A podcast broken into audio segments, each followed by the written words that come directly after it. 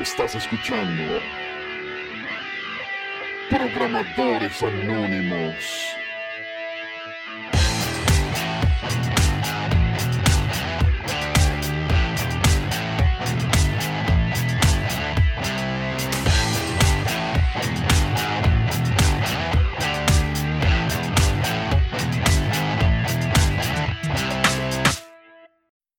Sean todos bienvenidos a un capítulo más de Programadores Anónimos Express. En esta ocasión estaremos con un grupo de invitados hablando sobre sus experiencias como Junior Developer.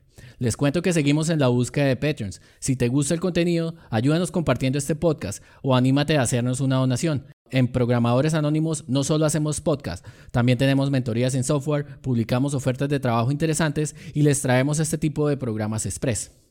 Como ya escucharon, entonces hoy nos reúne el tema de Juniors Developers y tenemos un panel bastante interesante. Tenemos a cinco invitados que todos se identifican como Junior Developer. Eh, no estamos seguros si realmente lo son. Eh, definir qué es el seniority es una de las cosas más complicadas que existen en la industria y que algunas, cosas, algunas personas lo relacionan con bandas salariales y eso.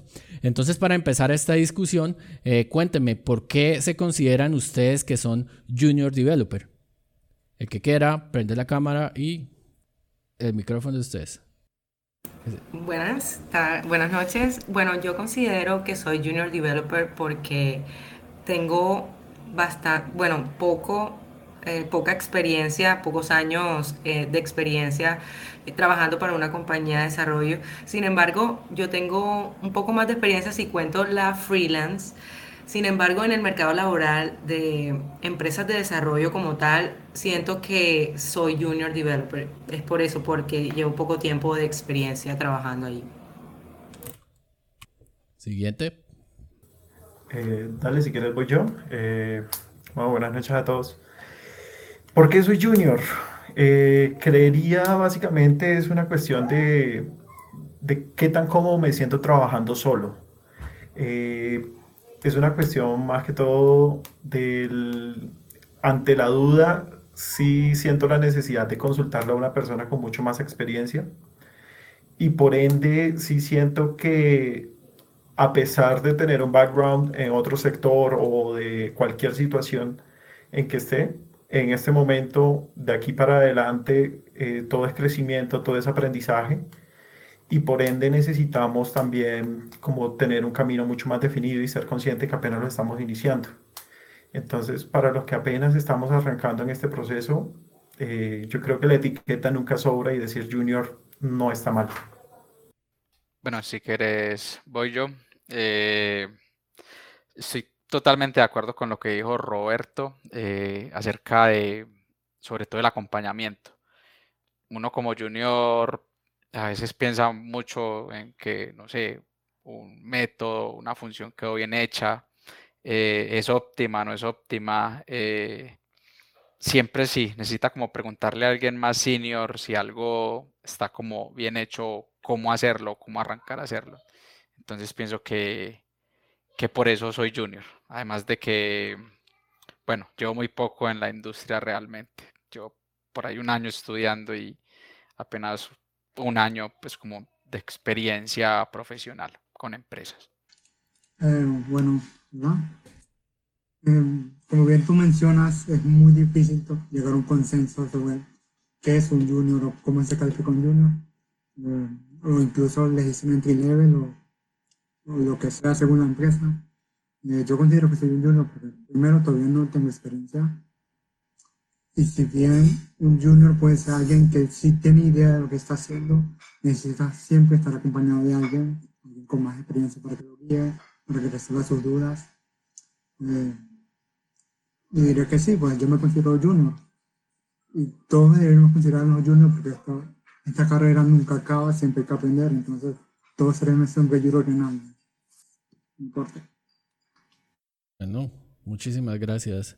Y Faida, qué pena que no pudimos hacer la introducción, arrancamos súper rápido porque estábamos como sobre tiempo por iniciar el programa, pero pues si quieres, eh, cuéntanos un poco, ¿por qué te consideras que eres Junior Developer?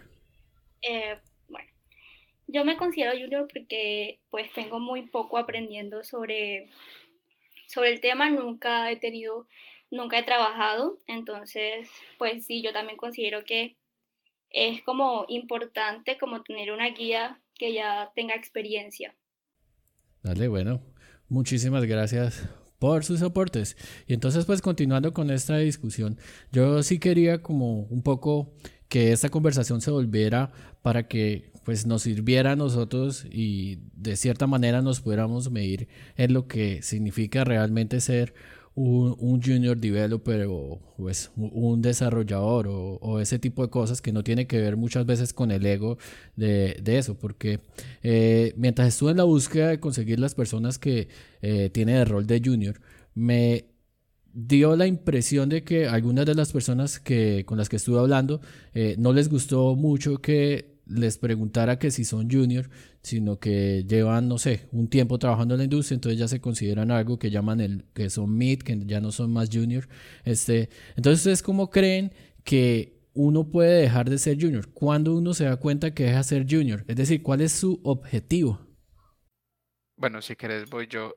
Eh, bueno, no sé, eh, digamos, yo que en algún momento tuve una experiencia como software developer hace varios años, pero apenas vengo otra vez como reingresando a la industria.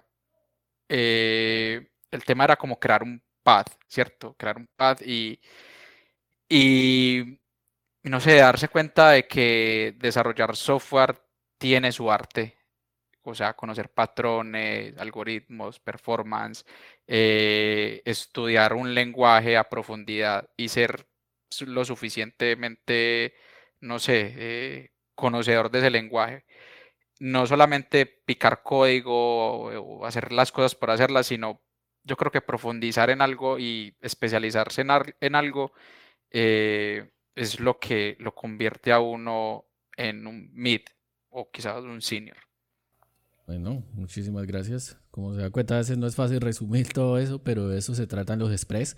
Eh, ¿Quién sigue? Tatiana, vi que estabas animada, entonces dale, micrófono es tuyo. Eh, bueno, personalmente siento que para dejar de ser junior, uno primero tiene que tener el conocimiento de mucho más acerca del negocio o el proyecto en el que uno está el conocimiento, ¿en qué sentido? Saber cómo, pues, cómo, se, cómo es el funcionamiento de todo el proyecto, tanto frontend como backend. Así uno esté especializado en frontend, uno debe tener mucha idea de backend para poder pues llegar a ciertas soluciones en caso de que se forme algún inconveniente. Ustedes también hicieron bastante énfasis en tener la autonomía de, en, el, en el manejo de, pues, de tareas y esas cosas. Y es cierto, para dejar de ser junior uno tiene que prácticamente estar un poco más suelto, no depender tanto de, otra persona.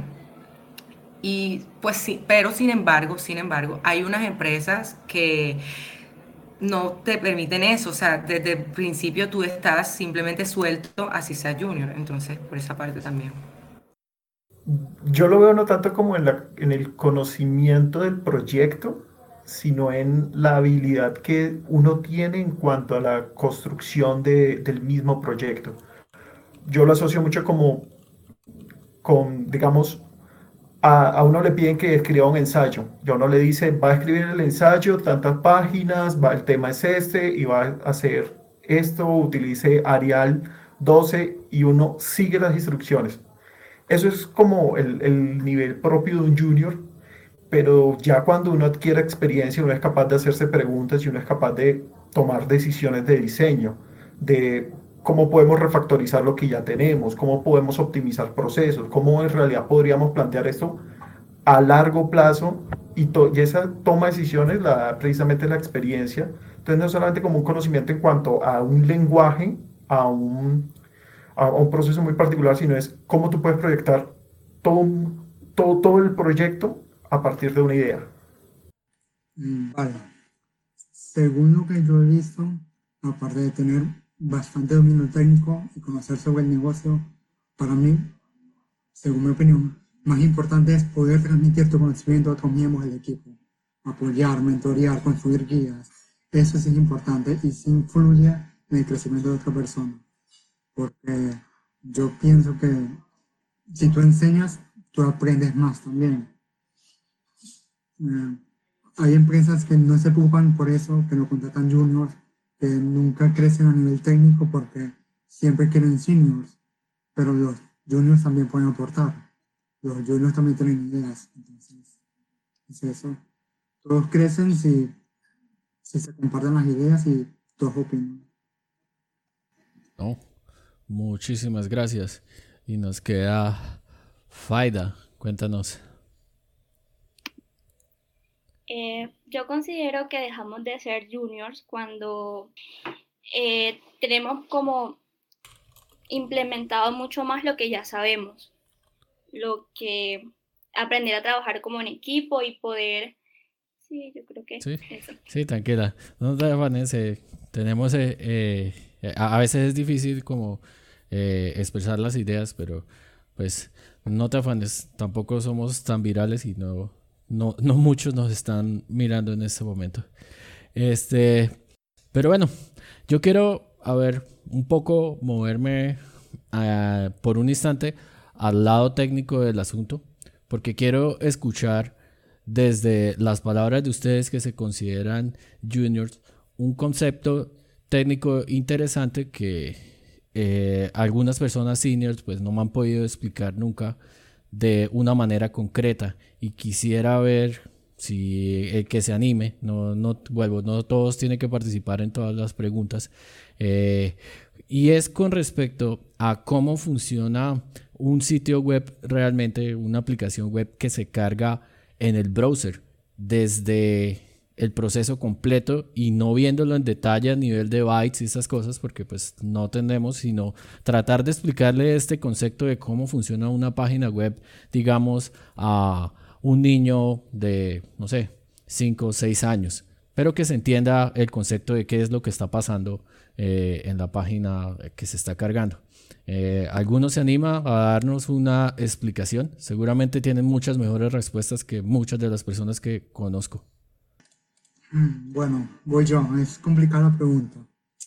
Eh, la forma más fácil de, verlo es que para cargar una página web necesitas dos cosas. Primero necesitas un cliente, ya sea un teléfono, una tablet, eh, una laptop, cualquier cosa que se, conecte a internet. Y luego necesitas un servidor que que te va a mostrar la información que estás buscando. Cuando el cliente hace esa petición, por detrás, suceden muchas cosas Básicamente lo que hace es, eh, el cliente le pide al servidor que me muestre algo. Cuando tú colocas www.google.com, tú estás haciendo una petición al servidor, pero para hacer esa petición necesitas estar conectado al cliente. Por eso es que funciona así. Es, como se envía información a, ambos, a ambos medios, pues. Es mi forma de explicarlo de otra forma. No, no, y es bastante válido lo que estás diciendo. Yo te digo, este, eh, no se trata como de que nos escuchemos porque realmente simplemente quiero escuchar ideas de que cómo funcionan las cosas que hacemos. De momento estoy asumiendo que todos somos programadores en web. ¿Sí? Eh, sé que algunos hay mobile y eso, y probablemente el proceso sea un poco diferente, pero esta pregunta sí es bien interesante porque, por ejemplo, hablamos de cliente y esas cosas, y, y pues recuerda, estamos tratando de explicarle este concepto a un niño de 5 años, eh, eh, pero bueno, muy buena su respuesta, creo que tienes claro el proceso, no sé, se nota que te gusta el backend. bueno, ¿alguien más se anima? A ver, intento. Yo le explicaría a ese niño con una analogía. Le digo, piensa que fuiste a un restaurante, te presentaron la carta y tú elegiste algo que vas a pedir. Ese es el request que estás haciendo. Un mesero va a la cocina, que ese mesero le vamos a llamar API, va a la cocina y le dice al cocinero que prepare el plato que tú ordenaste ese, el cocinero viene, toma todos los elementos, prepara, hace la comida muy rica, pero quedó como no tan bonita. Entonces hay otra persona que se dedica única y exclusivamente a que el plato se vea bonito, a emplatar la información, a emplatar toda la respuesta.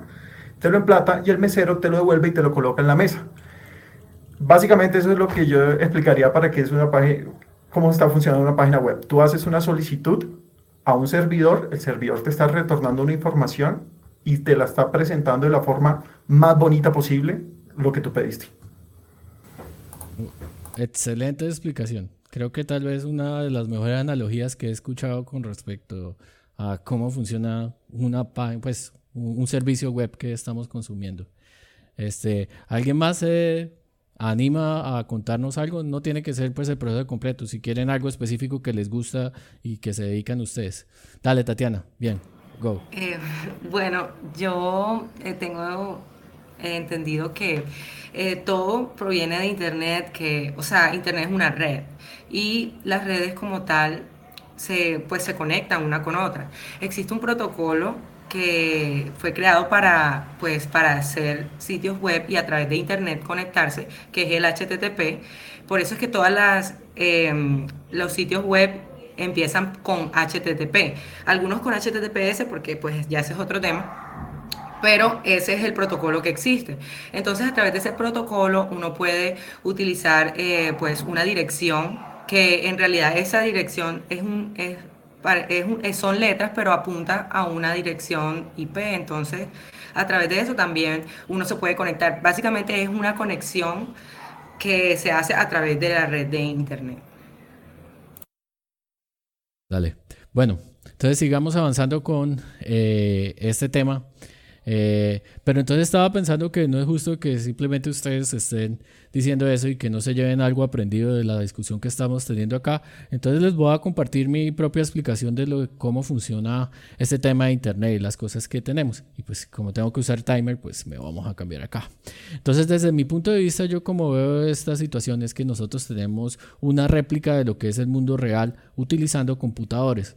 Entonces cada persona tiene una casa y asumiendo que cada persona que tiene en esa casa tiene una dirección asociada, si yo quiero ir a visitar esa casa, tengo que ir allá, me anuncio y me dejan entrar o no me dejan entrar.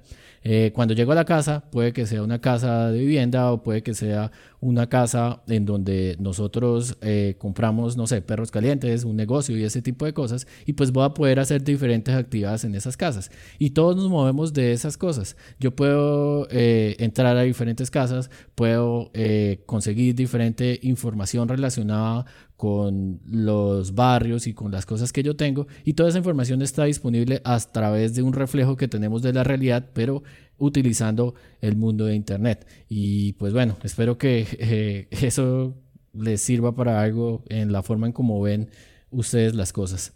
Este, continuando entonces con las preguntas de lo que estaba haciendo y por lo cual quería eh, tener como el punto de vista de unas personas que pues de cierta manera están empezando en la industria. Entonces, me gustaría saber este, por qué eligieron el sector de tecnología. Eh, siento que hay muchas personas que emigraron del al sector de tecnología porque lo vieron como una oportunidad bastante buena. Eh, y, o hay alguien que sale de colegio y decidió eh, enfocarse directamente a, la tecnología. Sí, en el caso mío fue casualidad, pero pues eh, no sé cómo sea en el caso de ustedes y me gustaría escucharlo en este momento. Bueno, si quieres empiezo yo. Eh, por lo menos yo hice el cambio de carrera. Eh, yo trabajé como ingeniero civil casi 3, 4 años más o menos, si no es más. Y entré a este mundo por curiosidad, me empezó a gustar y, una vez eh, hice un bootcamp y con ese bootcamp pues tuve la oportunidad de, conseguir el, el primer empleo. Y desde eso, nada, he venido como creciendo, me he ido haciendo campo en la industria y, y la verdad pues como muchos que estamos acá, bueno, sabemos que el pago es muy bueno, los beneficios, el tema de trabajar desde la casa, pasar más tiempo con la familia, eh, no sé, eh, pienso que la industria eh, ofrece muchos beneficios para, para personas que están en otras carreras. Entonces, creo que es el mayor atractivo, por lo menos yo que era un ingeniero civil. Buenísimo, muchas gracias Ricardo. ¿Alguien más? Pues yo entré como a este mundo porque estaba recién graduada del colegio y no, no tenía ni idea qué iba a hacer. Y pues bueno, conocía a, tenía un familiar que conocía todo, todo este mundo y como que me interesó y me llamó la atención.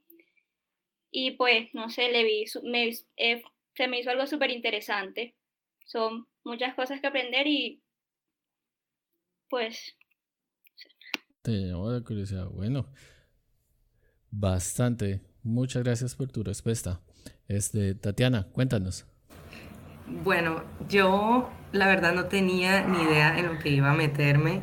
O sea, yo empecé la carrera porque me gustaban los videojuegos y pues nuestro profesor de informática nos dijo que si queríamos crear videojuegos teníamos que estudiar ingeniería de sistemas y yo entré en primer semestre, fue una locura porque yo no sabía que era un algoritmo. Eh, o sea, nunca había, me había tomado con eso. Hay personas que ya antes andan en el colegio, les dan sus bases, a mí nunca lo hicieron. Y fue como parte de enamorarme de, de eso, como fue un proceso de en el cual yo dejaba de hacer cosas para, para hacer algoritmos, como dejaba de salir con mis amigos para quedarme haciendo un, un laboratorio que lo tenía que entregar en dos días. Entonces, trasnochar, esas cosas, así me fui enamorando de todo lo que tiene que ver con programación y pues por esa razón la escogí básicamente por videojuegos. Vale, muchísimas gracias. Juan, Roberto. Vale, a mí me pasó por dos, o sea, básicamente fue por dos cosas. Uno, yo antes de entrar al mundo de la tecnología, yo tengo un background en educación, yo estuve 10 años como docente antes de ser desarrollador. Pero la docencia tiene una cuestión que se convierte como una cuestión muy horizontal, pero no hay un... El, techo es muy bajo. Y eso me, me, frustró mucho. Y lo segundo es porque yo había sido como la oveja negra de la familia. Mis hermanos son ingenieros, mi papá era ingeniero y yo era el, el que tenía otro, otra dinámica. Y, y, pues obviamente mi hermano siempre fue como mi, mi mentor. Él fue el que me guió, me acompañó. Y cuando le encontré el, gusto de uno encontrar un problema y solucionarlo, esa cosa a uno le, despierta como todo eso que llevaba por dentro de mi familia y fue lo que a mí me sacó y me disparó y me dijo, oye, esta cosa, aquí hay reto, aquí hay, aquí hay algo para crecer y hay para seguir creciendo y aprendiendo. Eso fue lo que me movió. Yo no hice cambio de carrera, pues siempre he trabajado en el área técnico en sistemas electrónica. Eh, un día, pues dije, pues a ver qué es la programación. Me interesó mucho. anteriormente mi hermano también trabaja en eso y él me, me, fue convenciendo poco a poco. Pero en su momento no lo logró, estaba bien como técnico. Eh, pero después llegó a la universidad y me anotó la carrera. Eh, ya dejé el primer semestre, eh, después vine para acá y seguí con lo mismo, aprendiendo por mi cuenta. Eh, también estuve en la universidad, un tecnólogo, y ahorita estoy acá viendo que, que, me, que me depara este viaje. No me arrepiento y creo que entré porque es un reto y no es algo tan común y siempre hay trabajo acá. Entonces, eso. Buenísimo. Y entonces, como ya he expresado en algunos momentos en el podcast, digo que una de las cosas que a mí me gusta bastante es organizar las cosas de peor a mejor.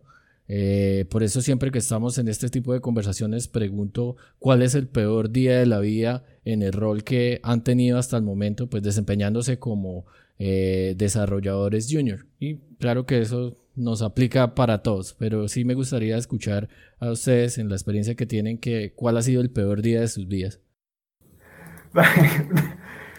El peor día fue mi primer día. Tumbé producción. estaba seteando el proyecto, me, o sea, fue, me entregaron literal como, estas son sus credenciales, no hubo ninguna inducción, no hubo nada Creo que ese tema también lo comentamos en, en Career, ¿qué día? Y, pues obviamente yo hice lo que yo sabía hacer. Eh, hice un, pues en Rails estaba haciendo un DB setup que simplemente recorre, borra todo lo que tenga en el local y lo hace. Y oh sorpresa, yo no me había dado cuenta que no habían seeds ni nada, sino que habían quemado directamente las credenciales de la base de datos de producción dentro del proyecto. Y claro, yo hice eso y cuando viene el senior y pregunta, venga, ¿por qué se cayó producción? Y yo, trágame tierra. Bueno, muchas gracias por compartir la historia. Eh, nos pasa a todos. Eh, producción se cae cada rato. Seamos senior, seamos lo que sea. Eh, ¿Alguien? Bueno, el peor día de mi, de mi vida siendo junior fue cuando me despidieron por primera vez porque no cumplí las expectativas que ellos estaban buscando. Para mí las expectativas de ellos eran senior, porque eso era lo que necesitaba el proyecto. Sin embargo, me contrataron a mí porque pues hay muchas compañías que contratan juniors para pagar mucho menos y de todos modos le exigen bastante a, esas personas. Y siento que ese fue el caso en el que yo estuve. Eh, fue horrible porque se acercaba diciembre, como que yo quería darle regalos a mis familiares, eh, no sé, ir de paseo. Y pues me pasó y estuve triste durante un tiempo, pero gracias a que esta carrera tiene esta profesión tiene bastante, en estos momentos hay bastante demanda de trabajo, o sea, hay bastante oferta de trabajo, pues conseguí un trabajo prácticamente que al mes. Entonces fue súper chévere también esa, nuevamente volver a sentirme útil. Bueno, muchísimas gracias por compartir. Nos quedan tres personas si quieren, no todos tienen que hablar. Dale. Yo creo que y, y digamos eso es al principio lo que nos hace muy juniors y es no comunicar las cosas a tiempo. Entonces creo que el peor o la peor semana de mi vida es estar con un deadline a dos días y tener una carga de trabajo súper abrumadora y, y, por lo que dijo Tatiana, no por, por no, por no eh, que lo echen a uno o cumplir expectativas, uno enloquecerse a picar código 12 horas, a hacer maratones y, realmente no es el sentido. Yo creo que uno, por, por, lo menos yo he aprendido a comunicar más bloqueos, eh, porque eh, preguntar, preguntar a tiempo, y, si algo no me resulta, no sé, ahí mismo tomar el tiempo y preguntarle a alguien más, de pronto alguien más sabe la solución a eso y, sale uno más rápido, pero pero creo que ese es un error que uno comete mucho al principio, no preguntar. Buenísimo. ¿Alguien más? Listo. Bueno, este, ya como último momento, porque para que eso no se nos alargue tanto el podcast, este, quería, quería dejarles este espacio, realmente, más que preguntarles, dejarles este espacio para ustedes en donde pues lo pueden utilizar para tratar de hacer un pitch en un minuto y encontrar lo que estén buscando, ¿sí? Puede ser un trabajo, un mentor o quién sabe, eh, un compañero para poder montar una empresa o algo de ese estilo. Entonces en este último espacio les dejo el micrófono abierto, pueden dejar el dato de contacto que ustedes quieren y pues ver si de alguna manera con este podcast pues podemos hacer de que esa cosa que están buscando específicamente pues la logremos conseguir. Eh, entonces, eh, ¿quién se anima de primero?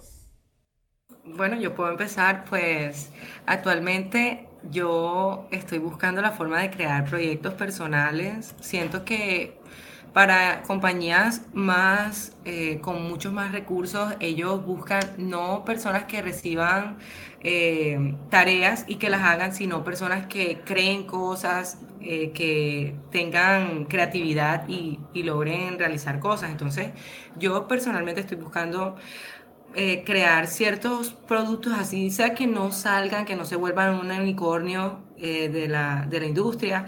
Sin embargo, quiero hacer cosas súper chéveres, como por ejemplo, quiero empezar un, proyecto de realidad aumentada para pues para que cada, todas las personas puedan vivir un, eh, estar en el universo desde sus casas en el celular y también de realidad virtual. ¿Y dónde te pueden encontrar por si alguien tiene a, un proyecto del estilo que te pueda ofrecer o te pueda guiar o, que se quiera eh, unir contigo para hacer eso realidad? Bueno, pueden buscarme bueno, en GitHub creo que no se puede hablar, sin embargo, pueden buscarme en mi, bueno, a través de mi correo electrónico es tatdeb pequeña 91 arroba gmail.com o si no a través de Facebook, pues estoy ahí Tatiana Dávila o en Twitter que es eh, creativi y al final TAD, arroba creativi TAD. Entonces me pueden buscar. Yo estoy, me encantaría empezar a hacerlo desde ya. Buscaría la forma de sacar el tiempo para poder hacerlo realidad. Bueno, ya saben, si están buscando eh, o si tienen un proyecto relacionado con eh, realidad aumentada, pues tienen a disposición a Tatiana que está dispuesta a colaborarles y pues de paso a aprender. Eh, ¿Alguien más? Pues no, no tanto como buscando trabajo, pero sí me gustaría ver como una oportunidad de algún proyecto que alguien tenga como en mente, algo que sea de impacto social o en educación. Son dos temas como que me, me gusta. Me parece también muy importante que tener ese, ese background eh, en lo social también me, me, ayudó y me aterrizó como a, a obtener como un sentido diferente de la vida. Y por eso, pues, si tienen un proyecto así, si tienen algo en mente y necesitan colaboración, alguien que les colabore con backend, pues ahí con, con todo gusto. Y, y, pues nada, ahí cualquier cosa me pueden contactar por en el Slack de Coldev, eh, pues ahí por, por DM o por Twitter, eh, Roberto Rodacu, así me encuentran. Igual si tienen como cualquier cosa de inquietud, cualquier cosa, mentoría si sea chiquita, pues soy junior, pero con todo gusto resuelvo dudas y, o si no, lo contacto con la persona que es. Sí, de todos modos, una de las cosas que son importantes acá es que uno aprende bastante enseñando. Entonces, para que lo tengas en cuenta, a veces dar charlas, preséntate a, a las conferencias que hay. Eh, seguramente consigues dictar una charla o algo y ahí vas a aprender un montón. Eh, bastante chévere, muchas gracias. Eh, ¿Alguien más? Bueno, si si quiere, sigo yo. Bueno, tampoco ando, digamos, ahorita buscando oportunidades, pero me gusta ayudar mucho a, gente que esté entrando apenas en la industria o quieran hacer como el cambio de carrera. Eh, entonces a veces sirvo como de motivador, porque sí, eh, tengo compañeros ingenieros civiles que que se han cambiado, digamos, de carrera o, de otras carreras para, tecnología. Entonces, si necesitan algún consejo, alguna cosa eh, en cuanto a cómo me está yendo, cómo hice para caer en, el área de tecnología, eh, ahí me pueden encontrar en redes como Cardo Trejos, eh, casi todas las tengo así, Cardo Trejos, Twitter, Instagram, Facebook, y en la comunidad de Colombia como Ricardo Trejos con gusto para ayudarle a cualquiera. Bueno, y ah, también tienes pendiente la aplicación esta de café. Ay, ah, esa, la verdad, la verdad, eh, le falta un poquito y ya van a darle las primeras marcas, pero sí, me acordaste y fue una promesa. Sí, sí, Gracias, Cap. por eso estoy diciendo. vale. Eh, Juan, Haida, si quieren aportarnos algo. ¿Qué están buscando? Eh, pues yo, quería, yo quiero conseguir como un trabajo, pero en el cual tenga mentoría. Eh, apenas llevo, pues, como, como dije, un año eh, en, este, en este tema del, del, desarrollo, pero en este año que llevo me he dado cuenta que, pues, que esto es lo que me apasiona y que es lo que quiero hacer. aparte de eso, tengo toda la, la, disposición y las ganas como de, de, de poner en práctica aún más lo que ya llevo aprendido en este año de, pues, de desarrollo. Eh, bueno, ya saben, eh, Faida, ¿por dónde te pueden contactar? No nos dijiste, por si alguien tiene algo de ese estilo que ofrecerte. Eh, sorry, estás mute. Eh, no, no te, no se te está escuchando, sorry. Ah, ok, ahora sí. pues tengo link, LinkedIn en el cual pues aparezco como Faida Ríos y pues sí, por ahora es solo esa plataforma la que tengo Ah, listo. Por el que me pueden contactar. Faida Ríos, ahí le pueden contactar. Está buscando un mentor y pues de paso eh, una oportunidad laboral que tenga mentorías. Eh, las hay. Eh, bueno, entonces creo que estamos. Entonces, listo. Creo que ya estamos. Muchas gracias a nuestros invitados por su tiempo. Muchas gracias a todos por escucharnos. Eso fue un capítulo más de Programadores Anónimos Express hablando con Junior Developers. Espero que pues eh, el formato les guste un poco y pues estaba un poco experimentando. Eh, en el podcast lo quiero llevar mucho a tener contenidos de este estilo. Eh, entonces, pues bueno, espero que no me hayan enredado mucho y que hayan entendido un poco con el tema del browser, con todas estas explicaciones que hicimos. Y adicional, recuerden que si tienen algo que ofrecerle a estas personas que pues se unieron hoy a hablar y pues nos regalaron un poco de su conocimiento en el podcast, pues ya saben que lo pueden encontrar. Si algo pueden ver el video y revisar la información de contacto y los pueden tener a disposición. Buena ciencia a todos.